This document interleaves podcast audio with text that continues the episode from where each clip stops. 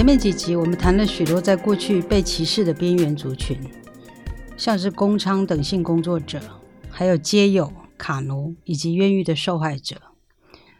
这些族群因为媒体的深入报道，让社会因为理解进而宽容接纳他们。这些族群因而有了选择的机会跟不一样的生活与命运。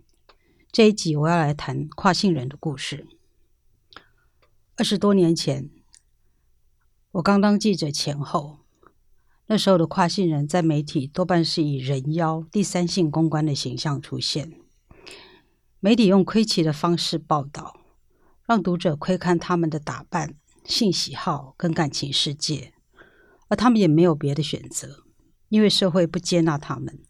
这群人活在黑暗中，大多只能靠着社会对他们的好奇，靠着展示他们的身体为生。当时变性人林国华变成女儿身后，应该是第一个非常勇敢曝光的跨性人。他原以为从此可以像蝴蝶般自由的飞翔，过着有尊严自在的生活。可是他在二零零三年自杀了，因为难以承受社会的眼光跟压力，他孤独的走上了绝路。很长很长的一段时间，跨性人活在暗处，活得非常没有尊严。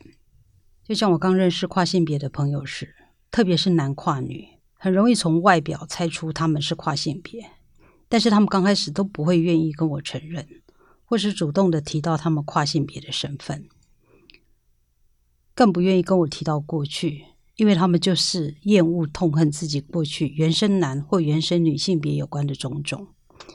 跨性后，他们只想湮灭过去，重新以新的身份做人。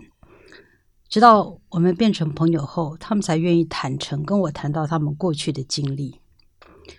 当时我在网络上常年追踪一个跨性的女孩，她在部落格里记录着她服用荷尔蒙后身体跟心理的改变。当时媒体从不曾出现这么真实的告白。她写了三年，后来却停了，再也没有更新。后来我从跨性朋友那里得知她自杀了。我猜着她自杀的原因。是不是社会跟家庭的压力，最后还是大到压垮了他？这个答案我我是永远得不到了。但是我常常会想起他，觉得如果他再多撑一点时间，等到更社会更开放了、更开明了，他会不会从此雨过天晴？还有想变成男生的 Q，从小就受到同父异母的兄姐的霸凌，他母亲是父亲再娶的妻子，母女在家备受欺凌。后来父亲又再娶，复杂的家庭关系让他痛苦不堪。他唯一的心愿就是希望变成男生，但是父亲是知名教授，觉得丢不起这个脸，拼命的打压他。最后他自杀了。生前他曾交代朋友，希望死后能着男装下葬，一圆心愿。但是他父亲拒绝了，把他一票跨性的朋友拒绝于灵堂之外。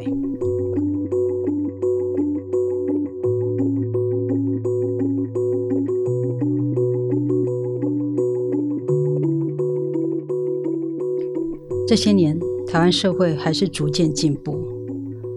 我们开始采访到青少年谈到自己的父亲如何变成阿姨，但是爱还是没有改变的故事。媒体也开始报道男老师勇敢出柜，变性成为女老师，终于成为自己的过程。我在二零一四年认识了小杰。小杰原本是个女生，当时她二十七岁，从小她就觉得自己是男生。他因为全家跟着父亲到英国读博士，国中就在英国读书。为了探索自己是谁，当父亲后来拿到博士学位，带全家回国。十六岁的他坚持一个人留在英国。画画是小杰生命的一部分，也是他的生活。在英国十一年，他除了念艺术，一直试图弄清楚自己的性别认同。我们第一次约访时，他刚从英国拿到硕士学位回台湾。他在英国开始服用荷尔蒙，那时的他已经是个男孩的样子。因为画画画的很好，动漫公司老板很欣赏他，也给了他一份不错的薪水。小杰开始存钱，打算做变性手术。从二零一四年到二零一九年，我一路看着小杰在服用荷尔蒙几年后，开始接受两位精神科医生的评估，在台湾进行移除胸部跟内生殖器的手术。到后来，以一个男性生活的全部历程，我看到了一个忧郁的男孩，最后如何因为找到身心平衡与自己和解，终于找到自己的过程。他也持续的在自己的专业领域里展现他的绘画才华，他的作品充满了阳刚、野性跟活力。小杰一步步、一步的完成他自己的理想。跨性后，他开始海外的探险生活，希望趁年轻多看看这个世界，并学习更多的美彩创作。今年八月，他存到一笔钱后，到了澳洲。最近，他刚找到了一家纹身店的工作。到底一个人为什么要跨性？起先，小杰是不知道有跨性别的。在英国，他原以为自己是女同志，他跟女同志交往过。但是他不喜欢他的女朋友，喜欢他的女性身体。他曾告诉我，他不喜欢阴道，对月经很反感，觉得自己又没做错事，为什么会受伤流血？他希望女朋友喜欢他，是因为他男性的特征跟性格。他也非常渴望以男性的角色，在原生男人的世界里生活，跟他们互动。小杰特别提到，他在看 A 片时，会很强烈的把他自己想象成男性的身份。很深刻的希望自己是拥有阴茎那个角色，在男女交往上，他喜欢异性恋的女性，但是他们通常比较会被拥有男性特征，像身材比较魁梧啦、声音低沉的人所吸引。可是小杰完全没有这些特征，他不知道怎么去吸引他喜欢的那一类女生，让他们注意到他。他非常的矛盾，经常心情低落，但是他当时并不知道为什么。一直到大二，他跟美国一个女性网友谈他的感受，说自己有很强的认同自己是男性。对方跟他说有女跨男的管道，小吉才发现他可能是个跨性者。他开始查资料，在英国找到了一个 FTM 女跨男的团体。这个团体每个月有聚会，当时小杰很害羞、很安静。他阅读他们写的书，觉得他们怎么敢出柜呢？小杰后来其实很感谢他们，因为如果没有这些女跨男的朋友写这些书分享、办这些活动，他根本得不到这些资讯，找不到出路。小杰很庆幸自己懂英文，才有办法读到这些资讯。他说：“那些出柜的女跨男无私的跟我分享他们的经历，也让我比较有自信跟依靠。所以我开始跨性后，也觉得我可以帮助很多人。我知道困惑的痛苦，自己的性别认同无法得到支持。”会觉得世界抛弃了自己，会变得极度忧郁，严重到会想自杀。在做完移除生殖器官手术后，三年来，小杰很认真、积极的健身。现在他已经是个有胸肌的成熟男性，他过得很快乐，过得很自信。如果不提，旁人很难知道他经历过的事情。最近我又访问了小杰，如今回想没有跨性前的痛苦。更可以清楚的看到他跨性前后的变化。在这里，我放了一段采访录音，大家可以听听他怎么说。然后没有人能理解的那一种感觉，会有会有点想自杀。对啊，我想每个跨性别应该都有考虑过吧。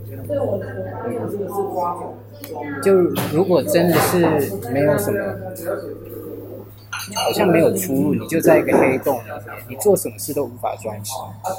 你还是可以做事情啊，比如说我可以就是猛工作，然后让自己稍微暂时忘掉。可是你晚上你还是会想到，你可能会流泪啊，你可能会觉得啊，我就是陷入忧郁。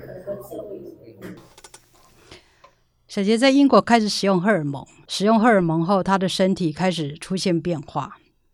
他的月经在服用荷尔蒙第二个月就停掉了，声音明显的变粗，脂肪移位，所以小杰脸的线条变得尖锐有轮廓。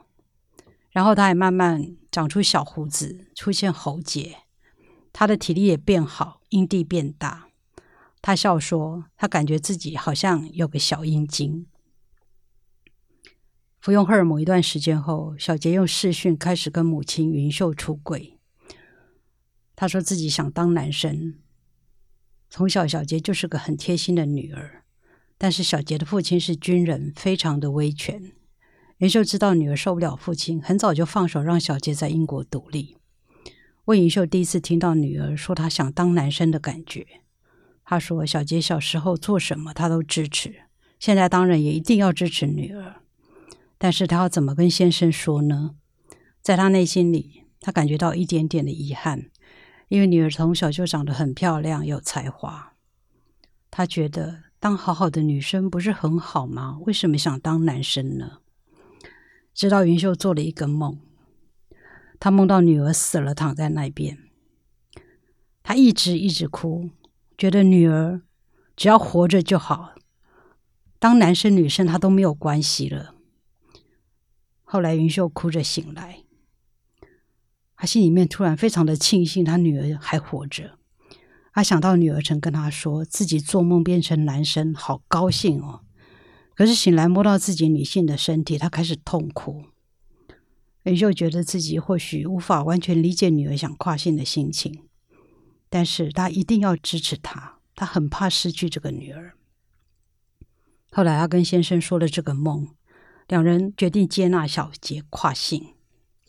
为了进行手术，小杰回台湾接受了两个精神科医生的评估，他的父母都陪伴在一旁。后来移除女性乳房内生殖器，母亲也从头到尾在旁边陪伴照顾她。后来我问小杰的妈妈，我问他，当小杰透过视讯第一次告诉他他想当男生，他的感受以及后来对女儿的跨性的看法。其实我现在如果讲到说他跨性的这件事情，我还是会很难过，因为他小，因为因为我把他女生的照片拿出来，真的很漂亮啊，他并没有。并没有男人的那种那种男人的样子啊，她真的很漂亮，为什么不好好当一个女生？而且，我我有一方面是这么想，但是我另外一方面又想说，她虽然她已经跨性成一个男生，但是她女生的那种体贴、那种细腻，就是对妈妈的那种，就我们俩之间的那种感情的那种细腻，并没有消失。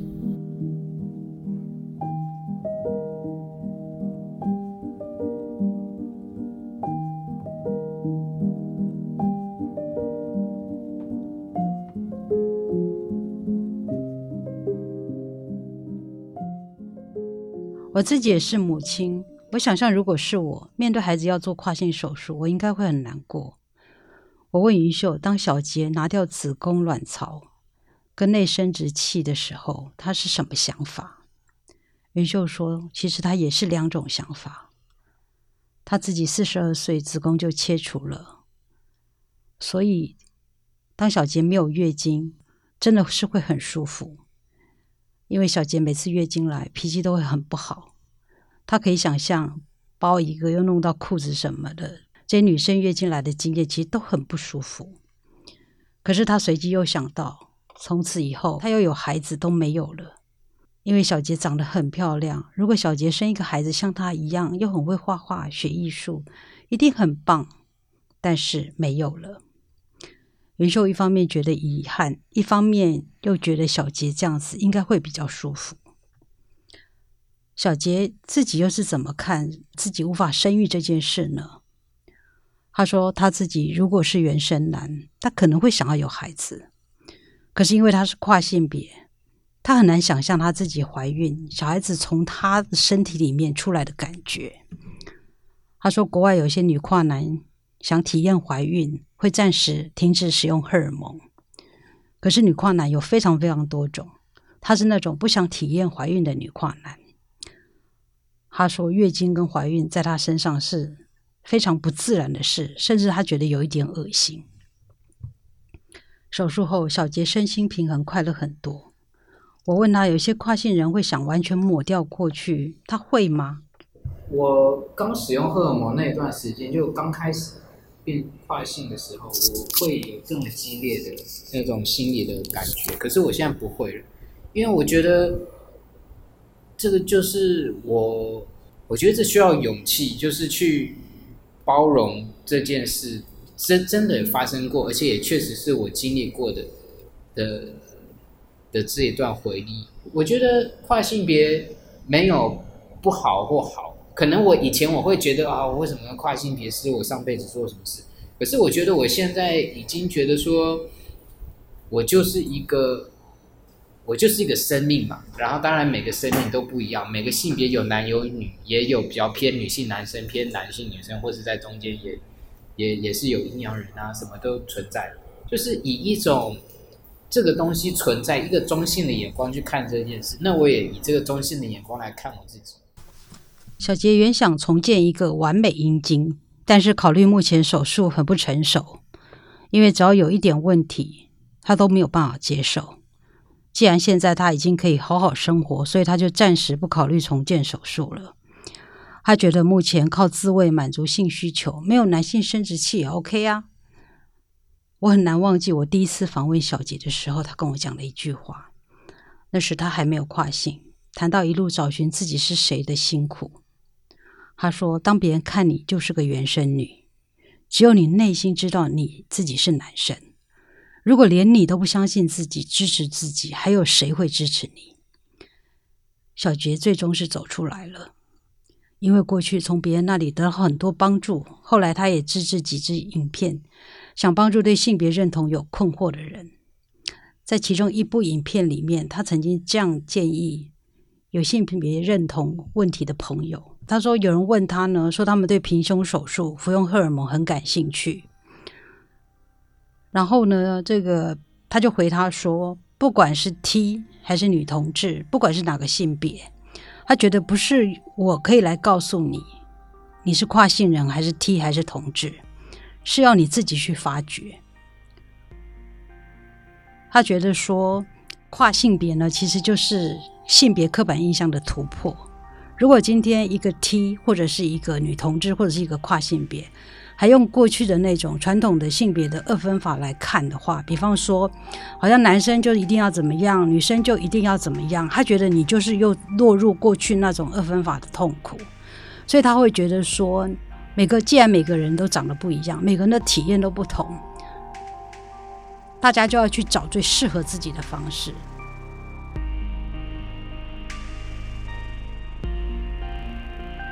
这一季十集谈到这里结束了，在这十集里，我带着大家一起来分享我当记者二十年来采访各种小人物的喜怒悲欢和他们为了生存奋斗的一些种种。其实，常常我们认为的正常，对其他人却是受苦。当我们理解后，我们会支持他们做自己就好。理解让我们变宽容。记者做的采访报道，就是在帮助人理解。这也是我认为记者工作的价值之一。下一季的 Podcast，我要来谈谈几个女人的遭遇。她们从充满控制的婚姻。父权、重男轻女的原生家庭出逃，很多人是在中年才开始成长觉醒，有人则从一口深井跳到另外一口深井。这其中一个故事就是小杰的妈妈云秀，在云秀支持女儿成为男人最重要的几年，其实云秀正经历着先生外遇、离婚的风暴。后来换小杰帮着妈妈走出常年依赖父亲的家庭主妇生活，开始了自己的人生。下一季我就要来谈谈八个女人的故事。